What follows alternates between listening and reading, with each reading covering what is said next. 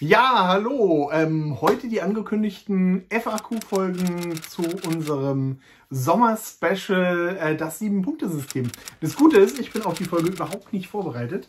Aber Markus war in den äh, Sommerferien im Sommer jetzt super fleißig, hat alle eure Fragen gesammelt und in einer noch fleißiger als sonst, also schon fast übermenschlich fleißig und hat alles, was ihr ähm, uns geschrieben habt, in einer großen, großen, großen langen Liste aufnotiert. Und äh, ja, jetzt wird er die Fragen, wird er eure Fragen präsentieren und dann werden wir versuchen, dazu was Kluges zu sagen. Das Lustige ist, Leg los, dass Markus. mir gerade auffällt, dass, äh, dass äh, die FAQ-Folge zum Sieben-Punkte-System sieben Mhm. Punkte hat. Also sieben Fragen. Wow, ey, Ja. das was für ein Zufall. Ja, wir versuchen auch alles heute irgendwie unterzubringen. Allerdings sehe ich da persönlich mit der Zeit irgendwie. Na, wir versuchen es. Wir quatschen einfach nicht drauf, blöd drauf, drauf los, drumherum, sondern fangen gleich an.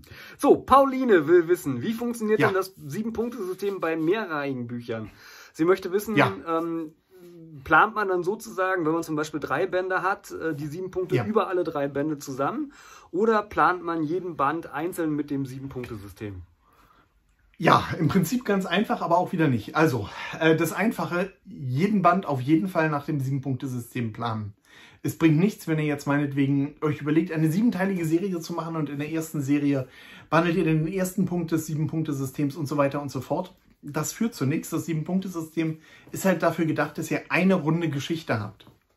Das soll euch das System ermöglichen. Das heißt, jeden Roman auf jeden Fall nach dem Sieben-Punkte-System plotten. So, jetzt wird das Ganze aber noch ein bisschen kniffliger, wenn wir eine Serie haben.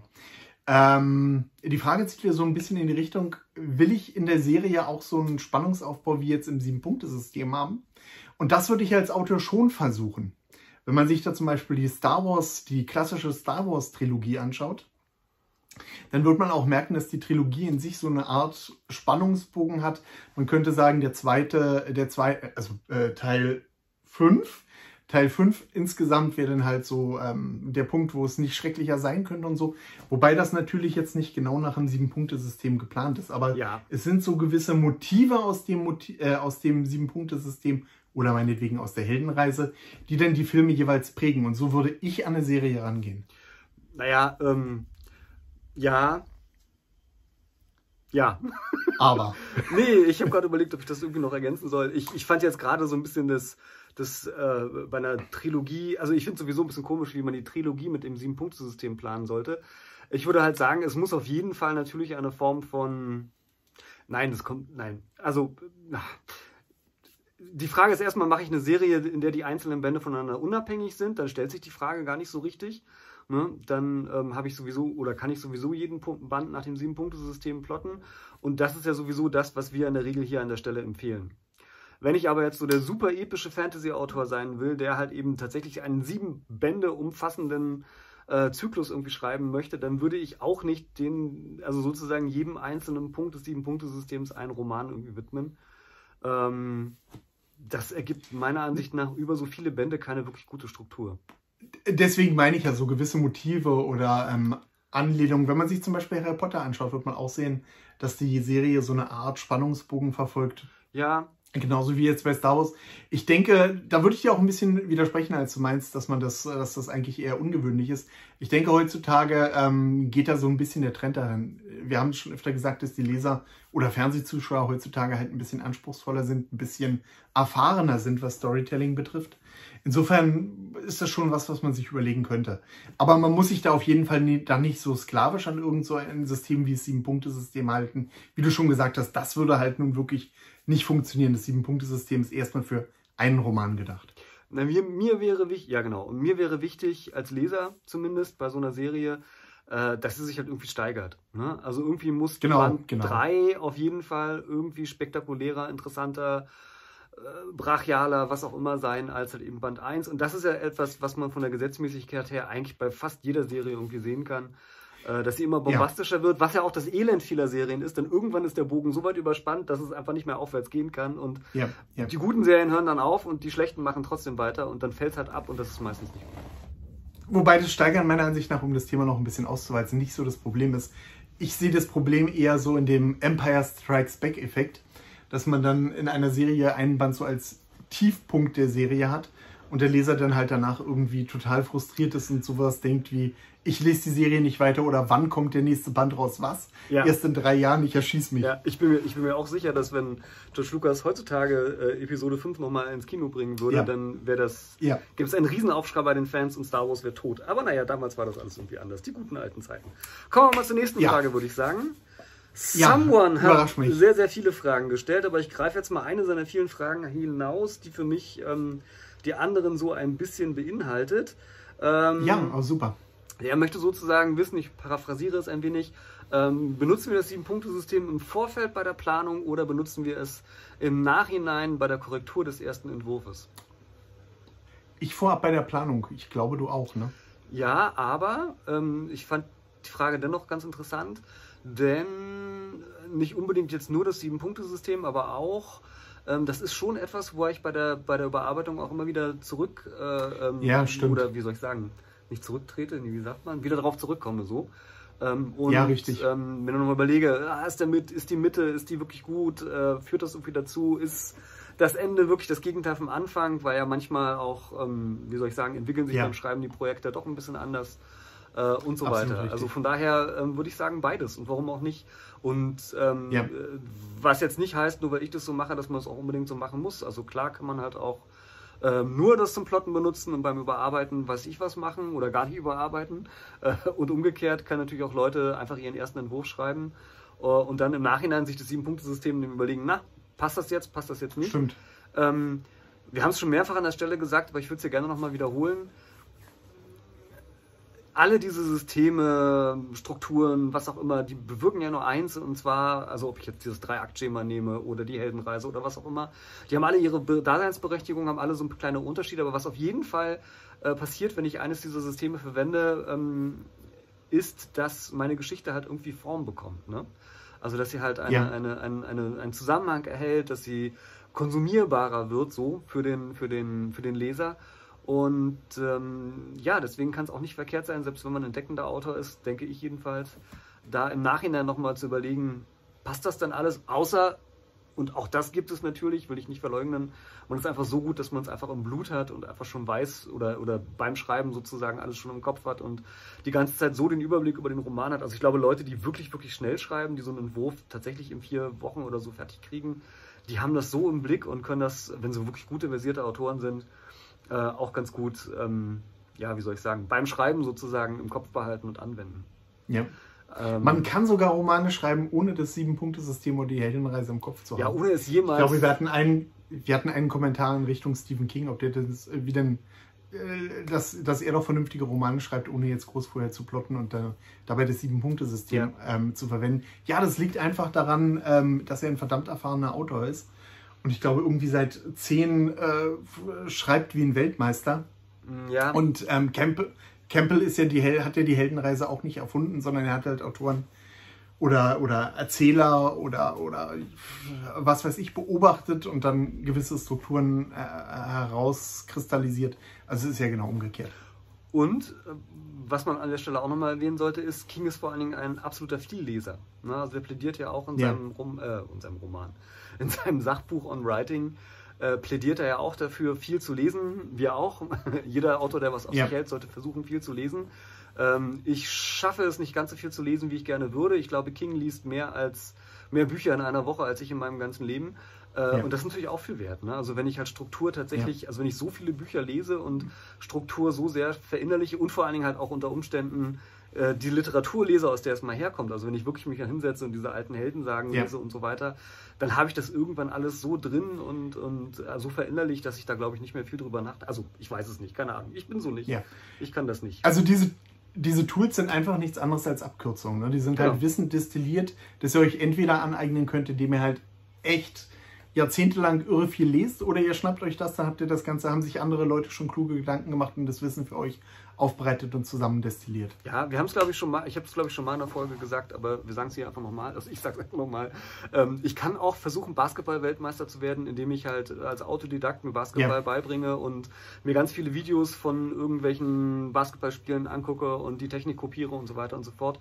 Bestimmt komme ich damit auch recht weit und wenn ich ein Megatalent bin, wenn also meine, wenn ich die Basketballgene habe, dann, dann werde ich da vielleicht auch Weltspitze, aber die meisten von uns äh, brauchen halt einen Coach, die brauchen einen Trainer, der braucht, die brauchen jemanden, der ihm sagt, pass mal auf, so geht ein Positionswurf, hier, Korbleger musst du so machen und dann müssen die üben, üben, üben. Äh, und dann ja. schaffen sie es irgendwann halt halbwegs akzeptable ja. Basketballer zu sein. Und ähm, ja, so ja. sehe ich das halt. Jetzt faul einfach Markus, dann kommst du auch zum Korb durch. So habe ich das immer gehalten. Das ist wohl wahr, ja. So, Julian will wissen, ähm, wie ist das eigentlich mit Geschichten ohne Happy End? Äh, da behauptet sie mal einfach so, In dass Bezug nach, auf was? Na, auf dem, mit dem Sieben-Punkte-System. Sie behauptet, hm. dass nach Punkt 5 dann einfach Schluss wäre. Moment, das muss ich mir selbst überlegen. Bla, bla, bla. Ja, Tiefpunkt. Der, das ist der, der Tiefpunkt, genau. Hm. Das ist der, der Punkt, äh, bevor der Held das letzte Ding bekommt, ähm, das ja. ihn dazu führt, den Konflikt zu lösen. Äh, Nein, um es ganz kurz muss zu machen. ich erstmal. Okay, du hast dir da schon mehr Gedanken gemacht als ich. Nein, also nur weil es, also das Sieben-Punkte-System ähm, sagt ja eigentlich erstmal überhaupt nichts darüber aus, äh, ob es ein Happy End gibt oder nicht. Ähm, man darf sich jetzt, also das ist immer alles stark vereinfacht natürlich, dass der Held zum Schluss sozusagen eine Wandlung, er kann ja auch, er kann ja auch einen Abstieg durchmachen. Also wenn der, wenn der Held vorher ein erfolgreicher Millionär war, der ähm, ein erfolgreicher Geschäftsmann war, der Millionär war und in Saus und Braus gelebt hat, dann kann unter Umständen das Ende ja darin bestehen, dass mhm. er in der Gosse lebt und ähm, unter Umständen hat er auf diese Art und Weise ja einen Konflikt gelöst, äh, einen anderen Konflikt gelöst, der in seiner Welt bestanden hat. Also ich würde nicht sagen, dass das Sieben-Punkte-System, dass die sieben Punkte ähm, obsolet werden in dem Moment, wo ich eine, eine Geschichte schreibe, die schlecht ausgeht. Ja, ich bin mir da nicht so ganz sicher, weil ähm, unter Tragödie würde ich verstehen, dass der Held dann halt im entscheidenden Augenblick die Entwicklung nicht durchmacht. Also meinetwegen, er hat halt versucht, für seine große Liebe sich zu ändern und hat ganz viel geschafft, aber im entscheidenden Augenblick versagt er dann. Und, naja, aber ähm, nehmen wir mal die größte Tragödie, nehmen wir mal die größte Tragödie, Romeo und Julia. Ähm, ja. ähm, am Anfang ist Romeo der Superheld, der, der, ja. äh, der, der coolste in der Gang, der Julia abkriegt und zum Schluss ist er tot. Äh, also er hat eine sehr gegenteilige Entwicklung durchgemacht, sage ich mal. Und ähm, äh, ich bin mir sicher, dass ich, ich habe es noch nicht gemacht, aber ich bin mir sicher, dass alle sieben Punkte äh, in Romeo und Julia erfüllt werden. Shakespeare war da sehr, sehr formelhaft an der Stelle. Also warum nicht? Also auch der Abstieg des Helden kann auf diese Art und Weise gezeigt werden. 1984? Oh. Ja, ne? Äh, ich, lass uns, was hältst du davon, wenn wir den, wenn wir uns mal, wenn wir uns mal eine eigene Folge über, ähm, über Tragödien und Romane mit miesem Ende machen? dann machen wir uns nochmal Gedanken und gehen dann nochmal detaillierter drauf ein. 1984, da muss ich, also erstens, 1984 ah, ist ein ganz schwieriges Buch. Ähm, hm. Ist mir jetzt irgendwie bei kein Happy End gleich eingefallen. Ja, aber der Roman ist sowieso sehr, also ah, über den müsste ich auch nochmal eine Weile nachdenken, bevor ich mich da jetzt qualifiziert zu äußere.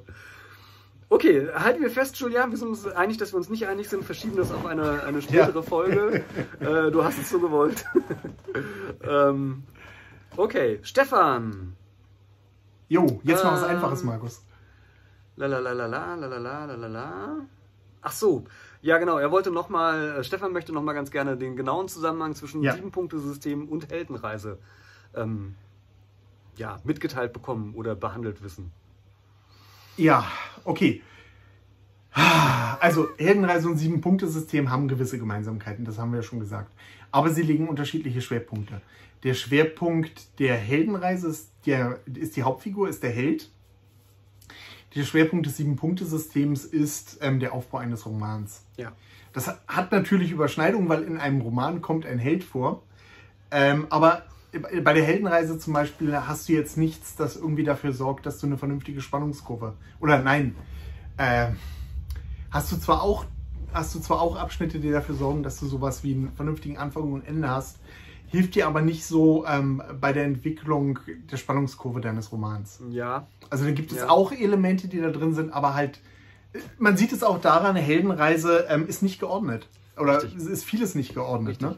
Also klar, wir haben bei der Heldenreise, der Held, ähm, Held verlässt, äh, ist zu Anfang in seiner, in seiner Heimat, äh, in seiner Heimatwelt, in seinem Dorf und äh, betritt dann die Schwelle zum magischen Wald. Klar, das ist eine Abfolge, es kann nicht umgekehrt sein. Aber dann kommen 15 Punkte, die völlig wild durcheinander sind, ob er jetzt den weisen Ratgeber erst trifft, bevor, genau. der, bevor er seine verhängnisvolle Liebe trifft. Hm.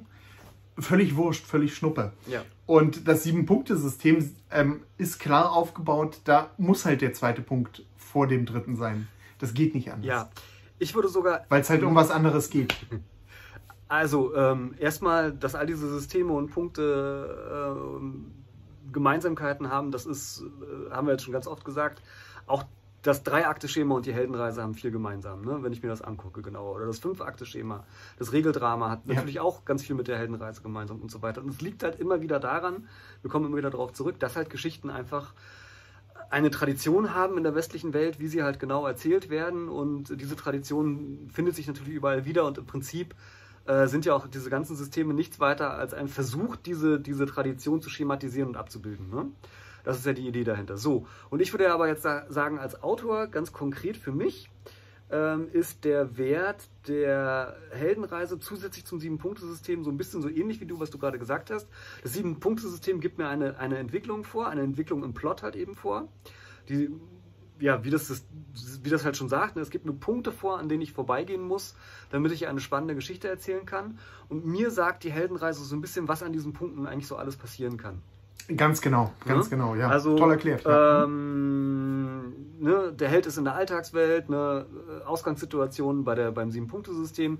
Da kann jetzt eine ganze Menge passieren. Ich kann ihn in der Alltagswelt zeigen. Äh, er kann, wenn er den Ruf zum Abenteuer bekommt, er kann ihn ablehnen äh, und dann in die Katastrophe sozusagen äh, gelangen. Aber er kann ihn auch annehmen und dann kommt wieder der nächste Punkt und da kann er dann dem weisen Ratgeber begegnen, dem Torwächter oder dem Waffenmeister. Das muss er aber auch nicht und so weiter und so fort. Ne? Das sind also alles Sachen, die, ähm, ähm, ja, die mir so ein bisschen, ja, helfen ist das falsche Wort, aber ähm, die mir zeigen, was so alles möglich ist. Ja. Ja? Wir verwenden ja das Okay. im Prinzip auch so. Ne? Also wir, wir plotten halt Ja. Nach dem Sieben-Punkte-System, benutzen dann die Heldenreise ganz oft zumindest ich, um dann halt irgendwelche Lücken zu füllen, so wie du es jetzt gesagt hast. Ne? Wenn ich gerade Ja. jetzt in der Mitte des Romans noch irgendeine tolle Anregung brauche, ja, schaue ich in die Heldenreise, da fällt mir dann bestimmt was ein. Ja. Äh, wir machen mal noch schnell die letzten beiden Fragen, weil die nämlich gar nicht so Jo. unterschiedlich sind zu den anderen. Peter hatte im Prinzip die gleiche Frage wie Julien. Der wollte auch noch mal wissen, wie das ist mit mehrbänd mehrbändigen äh, Geschichten und so weiter und so fort. Ich glaube, das haben wir jetzt beantwortet. Aber Hauke stellt noch die Frage, Ja, ähm, ob man das sieben Punkte, also wenn ich mehrere Handlungsstränge in einem Roman habe, ich schreibe einen Ja. sehr komplexen Roman, ich habe mehrere Figuren in ja. einem Ach, Roman. die Frage. Ja, genau. Ich kriege immer wieder auch so äh, Fragen, so ich habe mehrere Helden in meinem Roman. Ja, genau. Äh, was mache ich denn damit und so weiter. Ähm, ja, wird dann jeder einzelne Strang, Erzählstrang nach dem Sieben-Punkte-System geplottet oder nicht? Also, es, wie ich es auch schon oft gesagt habe, es gibt da draußen keine Schreibpolizei. Das heißt, wenn ihr das unbedingt machen wollt, dann macht es. Aber ähm, das ist ein verdammt gefährlicher Weg, auf den man sich da begibt. Ähm, also grundsätzlich würde ich auf die Frage immer antworten, es gibt einen Held ähm, und für den benutze ich das Sieben-Punkte-System und plotte da seine Entwicklung durch. Ich könnte natürlich, wenn ich jetzt einen super, super, super epischen Roman mache, wo ein Kapitel 60 Seiten lang ist, dann könnte ich natürlich auch auf die Idee kommen, praktisch mehrere Romane in ein Buch reinzuquetschen mit mehreren Helden. Aber da begebt ihr euch auf einen wirklich gefährlichen Pfad. Das ist, äh, äh, die, ein Leser muss dem halt irgendwie folgen. Und ihr müsst auch damit klarkommen. Und ihr wollt nicht irgendwann George R. R. Martin sein, der, ähm, der mit seinem nächsten Buch, für sein nächstes Buch Wir vier Jahre braucht, den die Leser die Lust verloren haben. Ja, sorry, ich habe heute, ich habe heute wieder ähm, gelesen, wann sein nächstes Buch rauskommt, insofern oder auch nicht rauskommt. Insofern ist er halt mal wieder dran, der gute George. Ähm, aber das ist weder für die Leser noch für euch ein Vergnügen. Also ich würde immer dazu raten, außer ihr seid wirklich super, super, super erfahren und äh, wollt halt wirklich einen 2000 Seiten Wälzer schreiben. Ansonsten würde ich immer dazu raten, nein, ein Held, eine klar fokussierte Geschichte. Das ist auch das, was Leser erwarten. Geht in die Buchhandlung, schaut euch Bücher an. Wenn ihr 100 Bücher rausnehmt, werdet ihr mindestens 99 finden, die einen klaren Held haben. Ja. Mm, naja, kommt ein bisschen drauf an, in welchem Regal ich wühle, aber egal. Ähm, Ja, Mm, Also im Prinzip absolute Zustimmung, ich will dir gar nicht widersprechen, ich würde es nur noch ein bisschen ergänzen. Ich glaube, ich wage jetzt mal in Spekulation, dass viele von denen, die uns zugucken, Autoren sind, die noch nicht so super erfahren sind, muss man so zu sagen. Also vielleicht haben wir auch ein paar Experten drunter, aber äh, ich glaube, also für mich wäre jedenfalls so ein, so ein, so ein äh, äh, Podcast oder so ein Channel wie unserer ein Anlaufpunkt, wenn ich halt anfange äh, zu schreiben. Und ähm, da würde ich mich halt immer fragen, ähm, ist das jetzt wirklich, möchte ich jetzt wirklich einen Roman mit mehreren Helden schreiben, die dann halt irgendwie alle nach dem, einen, einen Handlungsstrang nach dem Sieben-Punkte-System in meinem Roman kriegen? Ist das jetzt wirklich so eine geniale Idee von mir? Ist das etwas, wo ich sage, boah, das ja. muss ich unbedingt machen, weil es irgendeinen Mehrwert hat? Oder ist es eher so eine Art, ähm, ja, wie Gimmick. soll ich sagen, na, nicht Gimmick, sondern eher so eine Art Schwäche von mir eigentlich, dass ich ähm, nicht ja. auf den Punkt kommen kann, mich für eine Sache zu entscheiden. Also ich merke das ja. immer wieder, äh, wir kommunizieren ja auch immer wieder über unsere Romane und unsere Romanideen und ich merke immer wieder, äh, wenn du Anmerkungen machst bei mir, dass ich denke so, ja, da habe ich mich verrannt, da habe ich ein bisschen zu viel gemacht von Sachen, die ich irgendwie nett finde als Autor, aber die einen Leser irgendwie nicht interessieren. Ich zerfaser hier Geht an der jedem Stelle. Autor so. Genau, also ähm, und deswegen, und ich meine, ich habe jetzt schon ein paar Romane geschrieben, ich bin jetzt vielleicht nicht ich bin nicht Stephen yeah. King, aber äh, so ein bisschen Erfahrung habe ich halt schon und trotzdem passiert mir das immer wieder, dass ich halt merke, yeah. ich verrenne mich in der Geschichte und wenn da nicht einer von draußen drauf guckt und sagt, pass mal auf, Markus, was machst du da? Äh, bleib bei deinen Leisten, äh, konzentriere dich auf das, was wesentlich ist im Roman, schweif nicht zu sehr ab, äh, dann würde ich äh, zerfasern ohne Ende. Und ähm, naja, ja. vielleicht auch nicht ohne Ende, aber es wäre halt ein bisschen anders. So, und ähm, ja. das ist halt so der Punkt, äh, ich würde halt, wenn ich meinen ersten, zweiten oder auch noch dritten Roman schreibe, ich würde mich davor hüten, zu versuchen, so eine mega komplexe komplexe Struktur aufzubauen. Ich bin froh, wenn ich es schaffe, sozusagen einen vernünftigen Plot mit dem Sieben-Punkte-System mit einer, einem Helden und vielleicht noch ein bisschen Nebenhandlungen hinzukriegen. Wenn das eine runde Sache wird, dann bin ich sehr, sehr stolz auf mich. Und das ist schon schwierig genug, würde ich sagen. Und ähm, vielleicht bin ich irgendwann mal so in 20, 30 Jahren so gelangweilt vom Schreiben, dass ich sage, ich mache jetzt das Megaprojekt 3000 Seiten yeah. mit äh, äh, vier gleichberechtigten Figuren über fünf Zeitebenen oder was auch immer. Aber das würde ich halt wirklich machen, wenn ich in Rente bin, wirklich viel Zeit zum Schreiben habe und ähm, ja, wie soll ich sagen, andere Geschichten mich nicht mehr reizen. Aber wenn ich ja. anfange zu schreiben, ich würde versuchen, das so einfach wie möglich zu halten. Ähm, abgesehen davon, wie, wie, wie will man vier Enden machen, die den Leser irgendwie fesseln, die ich dann hintereinander bringe oder vier ja. Höhepunkte? Ähm, ich meine, ich habe jetzt eben, ich habe jetzt eben äh, George R. R. Martin ähm, und Game of Thrones erwähnt. Ähm, ich weiß ja noch nicht, wie die Bücher ausgehen und ihr auch nicht. Niemand weiß. Insofern, ähm, insofern, insofern schaut euch den, schaut euch den äh, Fernsehfilm an, die Fernsehserie. Die hat im Endeffekt äh, eine Hauptfigur und ein, einen Höhepunkt am Ende. Hm. Äh, bei der, ich weiß, nicht, weiß ja jetzt nicht, wie die Serie gemacht wird. Momentan erscheint es mir so, als wenn das so ein bisschen zerfasert und man mehrere Enden und mehrere Hauptfiguren hätte. Aber zumindest bei der TV-Serie gibt es ganz klar eine Hauptfigur.